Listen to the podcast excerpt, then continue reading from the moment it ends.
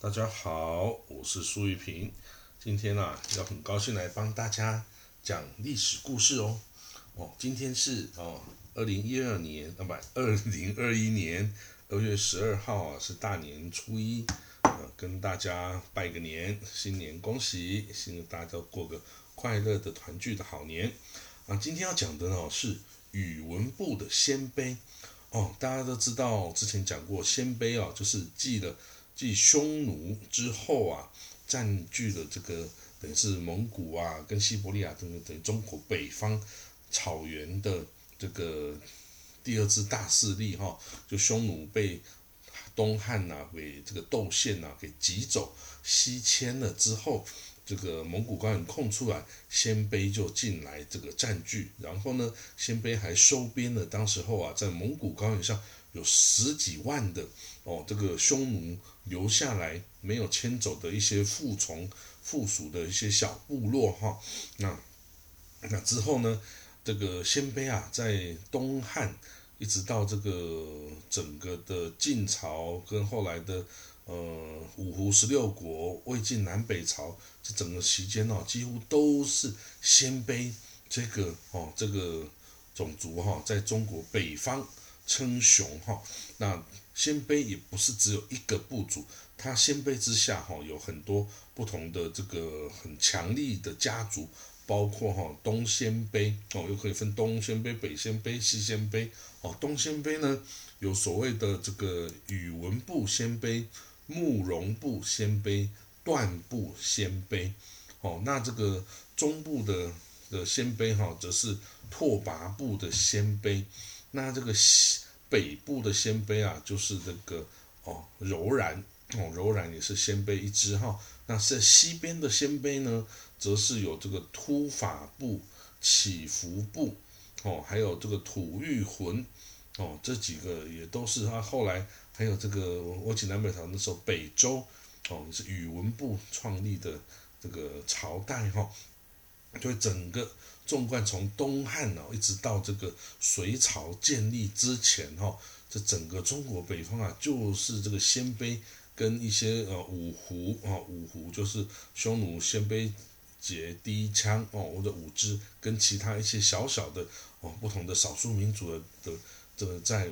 这整个北方哈，就轮流互相称雄的这个。嗯，说是混乱的时代也好，说是一个壮阔的这个大时代也好呢，但是就是啊，非常的热闹哈。那最后就是从由这个隋朝哦，才真的一统这个整个中国全，包括南北啊，全部都统合是在隋朝之后啊。那好，那我们今天要讲的这个，嗯。宇文鲜卑哈，它是鲜卑中的一支，可是它很特别哦。其实哈，根据这个呃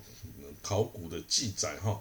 呃，它有两种说法，一种说法它是哦，它很古老，它是一些嗯炎帝哦，就是呃皇帝啊炎帝那个时代哈，炎帝神农氏的后裔哦啊，这个说法是呃人家比较不相信哈，但是比较可信的另外一种说法哦，这个宇文部啊。他是在就是北匈奴被东汉挤走哦西迁之后啊，他留在漠北的的这个这个哦部落之一哈，那跟这个鲜卑人入主了东这个整个蒙古高原之后啊，那有这个就鲜卑后来有分不同的部落，那这个宇文部哈就是成为这个鲜卑哈这个部落联盟中的一支。哦，就叫宇文鲜卑哈，宇文部。那所以呢，根据这个史籍记载哈，这宇文部它比较是匈奴种的部落，就是说它的语言呢，其实跟鲜卑是不一样的。那当然，我之之前有提过，鲜卑它主要是蒙古语种哦的游牧民族哈，它是嗯，中国北方啊有蒙古语种、突厥语种。跟通古斯语种这三支哈是本土的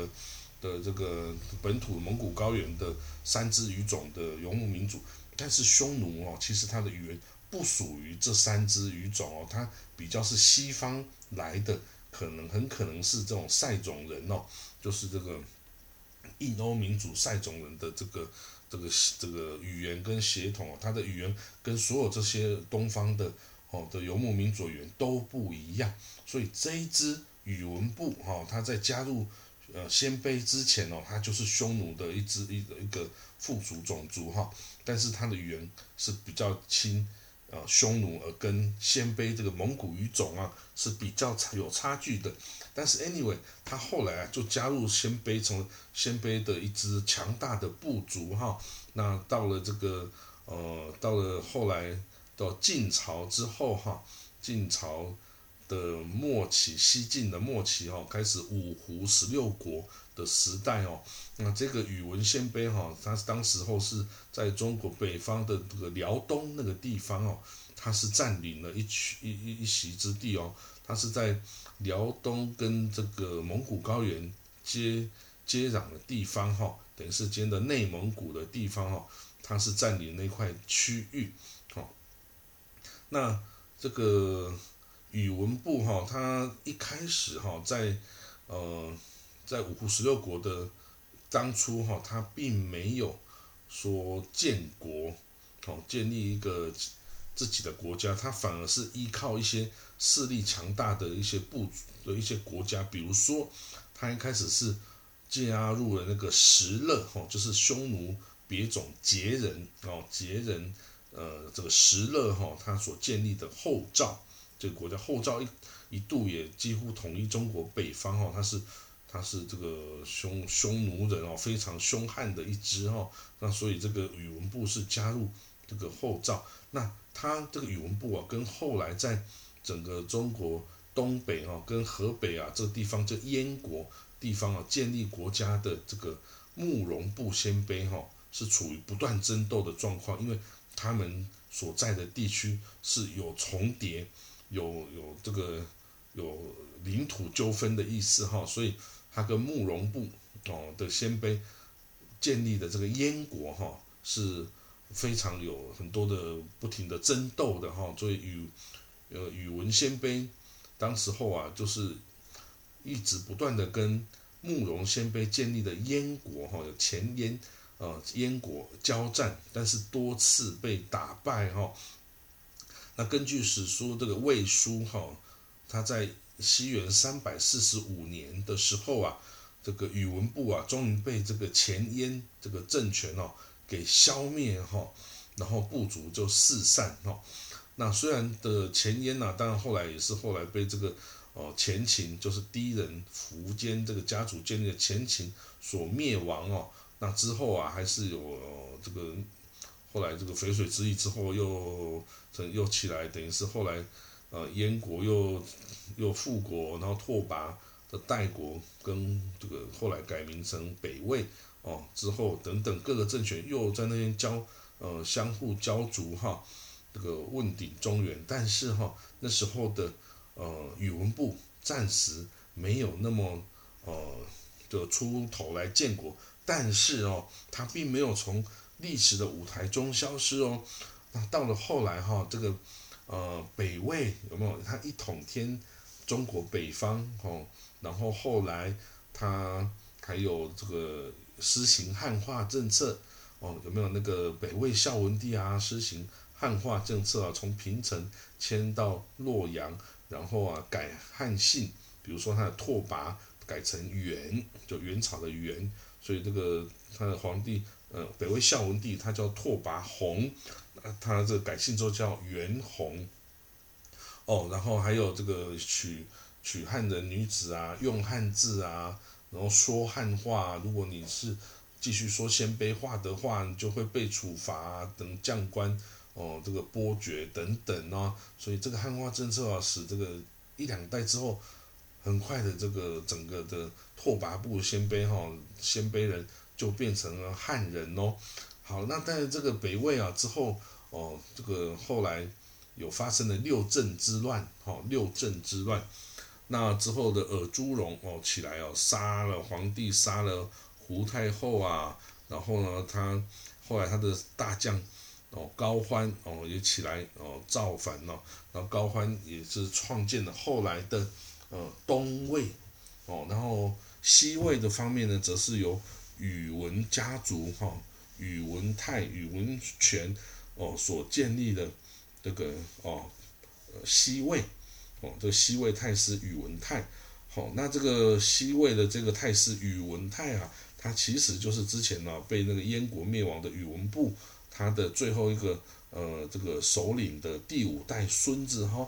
然后呢好了到了这个西魏啊，当然也没有很久，大概哦西魏也是大概三五十年时间哦，跟东魏一起就又被。篡位了哈，那这个高欢高高姓家族就成立了北齐，那这个宇文泰的这个家族呢，就成立了北周，所以这个北啊的西周我讲错了，对不起啊，就是北周啦，对，是北周，北周这个统治家族就是宇文家族，哦，这个宇文家族，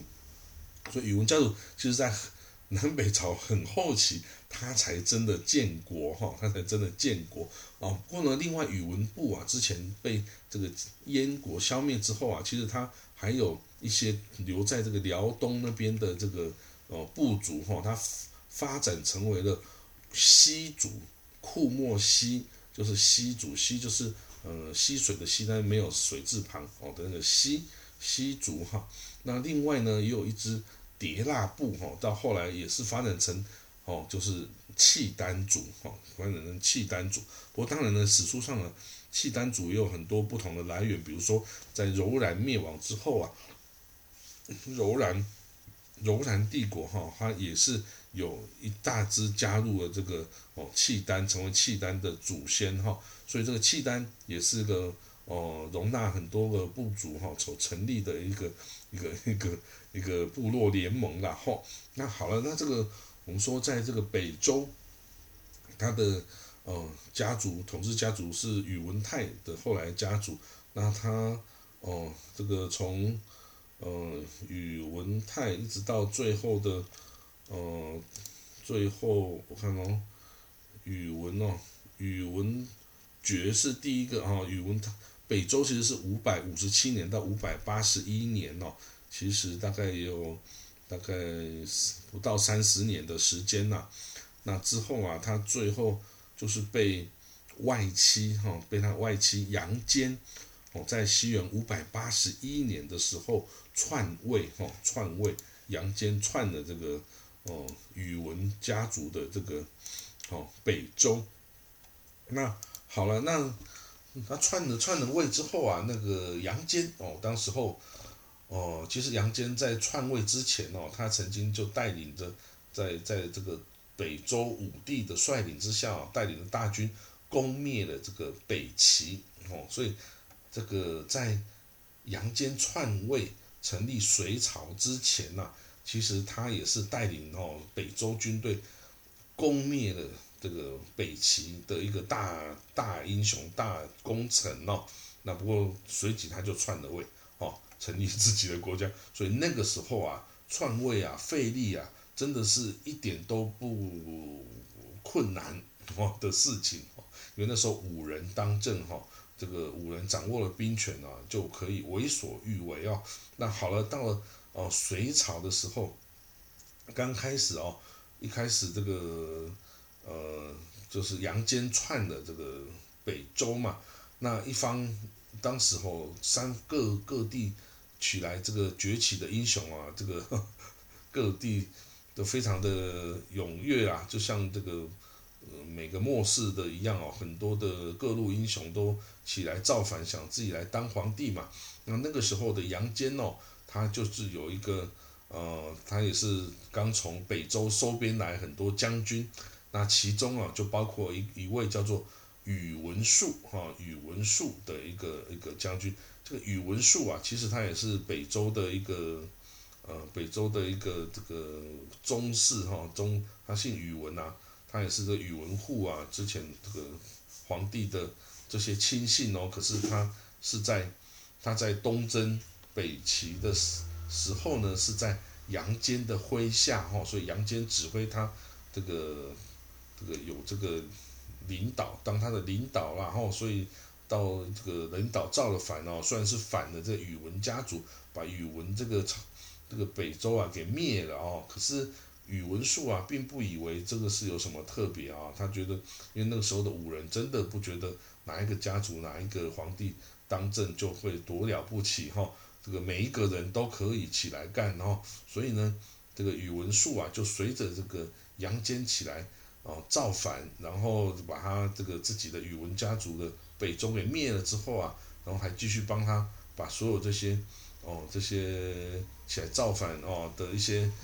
军阀们呐，也通通给消灭了哦，所以宇文述呢，他成为了隋文帝杨坚哦，跟他后来的儿子哈，就是第二代就是。隋炀帝杨广都是他的重臣哦，重臣哦，等于是隋军中的第二号人物，左翼卫大将军哦。你看，他是隋朝是篡了北周的宇文家族的位置，但居然继续用宇文家族人当大将军。但是后来隋朝的灭亡也跟这个宇文家族。这个宇文化及哦是很有关系的，就宇文述的儿子哈，宇文述的儿子宇文化及、宇文智及、宇文士及，哈，这个前面的这两位宇文化及跟宇文智及哈，就是这个推翻了这个杨广啊，就是隋炀帝，而且杀了隋炀帝，等于世上哦，杀了隋炀帝的人就是宇文化及，哦，等于是。啊，隋朝灭了这个宇文家族的北周，那宇文家族的余孽啊，这个宇文化及杀了隋炀帝，灭了这个隋代哦。好了，那他灭了隋代之后，呃，这个宇文家族哈，怎么怎么讲啊？那时候宇文化及、宇文智及是是是等于是弑君哈，但是他宇文还有一个小弟弟叫宇文士及哦，宇文士及则。则是呢，之前呢，跟那个杨呃，不是就是李家哈，李唐的创，等于是唐太祖李渊呐是有救的。之前是呃从小就是好朋友哦，李渊，因为李渊也是这个也是这个隋代的大大家族大将军家族之一啦哈。那所以那个时候李渊跟这个宇文士及是好朋友。所以宇文士及呢，到后来啊，这个宇文化及即将被这些军阀的窦建德、李密啊等剿灭之前哦，他就逃到李唐的土领土上哈去投靠。那而且呢，宇文士及，老实说，宇文士及他还有一个妹妹，就是嫁给李渊呐。所以李渊其实是他的这个是他的妹夫啊，妹夫哈。所以这个。宇文家、宇文士及，你看他们这个家族也是非常非常有眼光的哦。前那个两个儿子宇文化及、宇文智及是是当这个篡位的哦，这个人。然后宇文士及哦，就跟妹妹宇文昭仪是从小就跟这个李渊是好朋友，还嫁给李渊哦。所以呢，即使到后来唐朝崛起啊，然后这个宇文化及啊，这个隋代啊都灭亡了之后。这宇文家族的宇文士及啊和宇文昭仪啊，都还是过得好好的哦。这个宇文家族等于在唐代啊，就继续过着呃很很不错、很不错的生活。那甚至这个宇文士及哈，他还他到了呃他到了唐朝之后啊，他甚至还加入了当初秦王啊李世民哦这个发动玄武门之变哦的时候。这个事件中，因为在前一年哦，玄武门事变是西元六百二十六年，西元二六百二十五年的时候啊，宇文士及是成为这个首相，呃，宰相之一哦，他是呃门下省侍中哦，是一个宰相之一哦，那那他也是担任了秦王李世民的天策府的司马的一个职务，那他参加了六百二十六年，西元六百二十年。这个玄武门之变哦，随着李世民杀死了这个当时候的太子李建成啊，跟秦王李元吉，所以呢，李世民呢即位后啊，就任命宇文士及为中书省的中书令，